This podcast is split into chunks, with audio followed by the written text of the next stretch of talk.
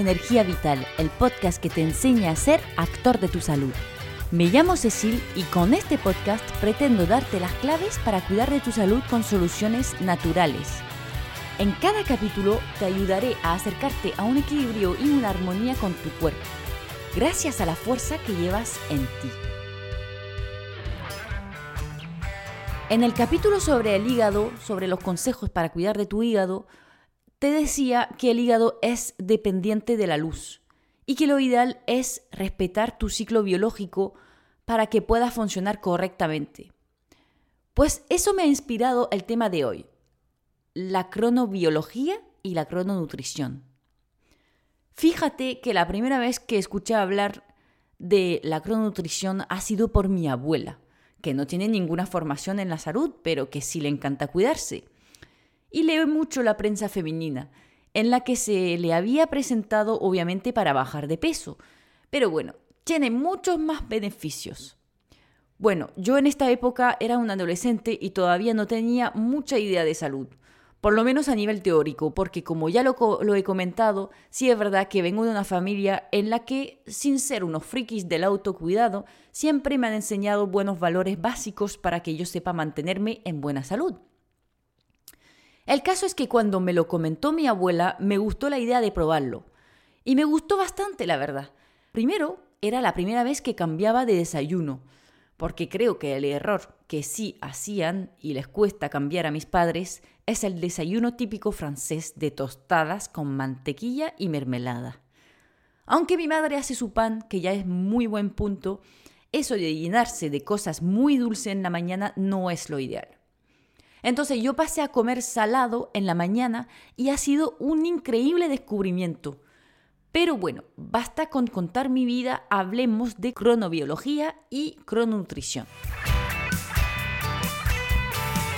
Como lo has entendido ahora, la luz del sol al pasar por la retina desencadena varios mecanismos en nuestro organismo que le permite funcionar en un ciclo de 24 horas, el ritmo circadiano y nuestra salud depende del correcto desarrollo de este ciclo. Según nuestras horas de sueño, por ejemplo, nuestra exposición al sol, pero también la hora de nuestras comidas, podemos regular o desregular este ciclo. En realidad pareciera que la hora de la comida tiene casi tanta importancia como lo que pones en tu plato. Y así es como nació el concepto de crononutrición, en el cual la microbiota tiene un papel importante. En realidad, la casi totalidad de las funciones del organismo están reguladas por el ritmo circadiano. La temperatura corporal, la presión arterial, la secreción hormonal, mm, por ejemplo, con la famosa melatonina por la noche, la frecuencia cardíaca, la capacidad cognitiva, en fin, somos muy dependientes de ello, como lo ves. Este reloj biológico se encuentra en el cerebro, más específicamente en el núcleo supraquiasmático. Te lo digo porque suena bien en sociedad decirle a tu amigo que te cuenta que no sale de su oficina en todo el día, cuidado con desregular tu núcleo supraquiasmático. Ya me irás contando la cara de admiración que te pone. Bueno, pues curiosamente la realidad es que el ciclo de este reloj biológico no tiene exactamente 24 horas, sino unos 24, 24 horas y 11 minutos de media para el ser humano. Ese es el ciclo de las millones de neuronas que contiene el núcleo supraquiasmático y que persiste incluso en la oscuridad. Eso se sabe porque un científico ha decidido encerrarse dos semanas en la oscuridad a 130 metros de profundidad sin ninguna manera de saber cuándo iba y venía la luz ahí afuera y por supuesto sin reloj ni nada. Solo seguía sus sensaciones. Comía cuando le daba hambre, bebía cuando le daba sed y dormía cuando le entraba sueño. Poco a poco sus compañeros que le iban observando se dieron cuenta que su ritmo biológico se alargaba de unos 30 minutillos. Y cuando vinieron a por él el 14 de septiembre a las seis y media, él pensaba que estaba al 20 de agosto a las 8 de la mañana. Este experimento demuestra que necesitamos poner al día nuestro reloj interno, resincronizarlo. Y lo hacemos a través de factores externos, el más potente siendo la luz. Somos seres de luz. Acuérdate cuando te apetece pasar una semana encerrado en tu casa viendo Netflix o cuando te confinan. Digo eso, no digo nada. Lo dicho, la luz pasa por células de nuestra retina diferentes de las células que nos permiten ver eh, y la señal de luz se transmite al núcleo supraquiasmático para ajustar el reloj interno al ciclo de 24 horas. Ahora bien, este reloj cerebral es como el director de, orquesta, pero en realidad cada función importante del organismo tiene su propio reloj, dirigido por el director de orquesta, pero que puede optimizar su funcionamiento según el contexto ambiental. Y aunque el reloj cerebral es el gran jefe, si todos los relojes periféricos van como locos, porque te acuestas a las 4 de la mañana o te levantas a comer a las 3, eh, pues se puede desincronizar el gran jefe y ahí tendríamos un problemilla. De hecho, eso pasa a menudo con el envejecimiento. Pero, ¿qué puede llevar a una desincronización del reloj maestro? Pues algunas enfermedades o trastornos como la depresión, la ansiedad, el cáncer, eh, unos malos hábitos de sueño, por supuesto, una falta de exposición al sol, o un exceso de exposición a la luz azul de las pantallas también. El mayor problema lo tienen las personas que trabajan de noche.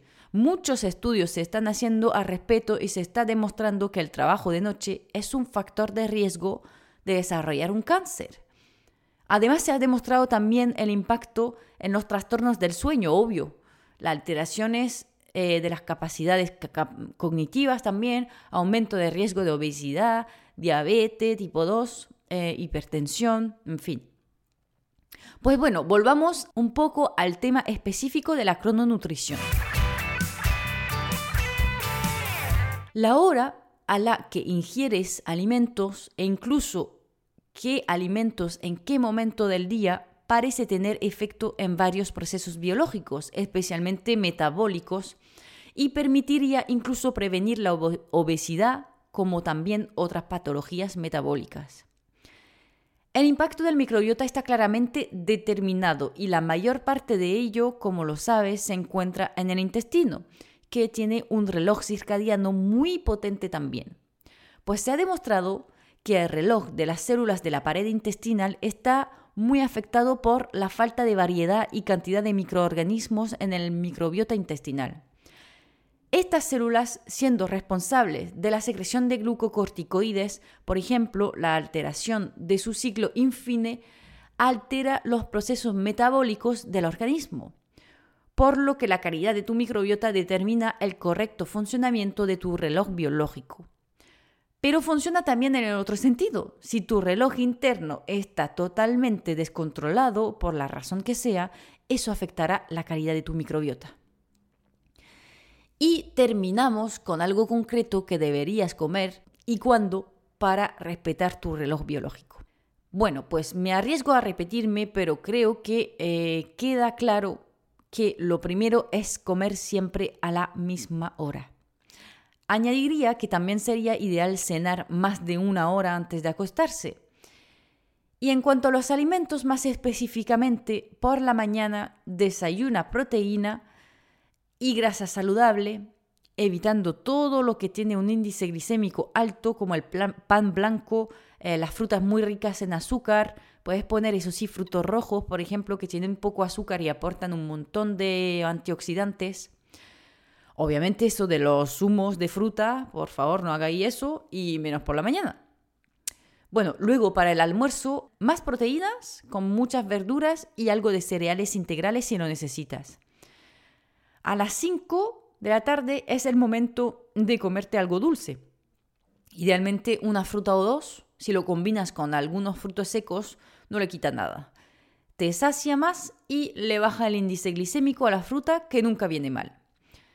Las 5 de la tarde es el momento ideal para tomar algo dulce, de hecho te permitirá incluso conciliar mejor el sueño por la noche.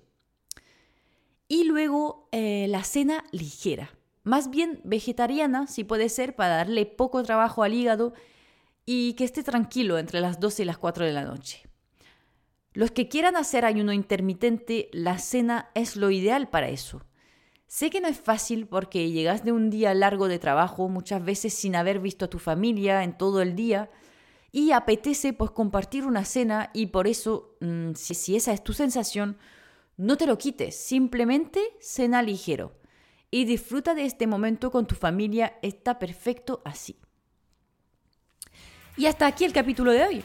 Espero que te haya gustado y que hayas aprendido algo escuchándome. Si es el caso, puedes ayudarme compartiendo el podcast o dejándome una reseña en la plataforma de podcast que estás utilizando. Si tienes Apple Podcast, genial. Y si no, no dudes en robar un momento el iPhone de algún amigo. El impacto de esta plataforma es mayor y me da un puntito más. Aunque un comentario en cualquier plataforma siempre me alegra el corazón. O una suscripción, que también genial. Gracias por escucharme y nos vemos en el próximo capítulo de Cuida tu energía vital. Chao.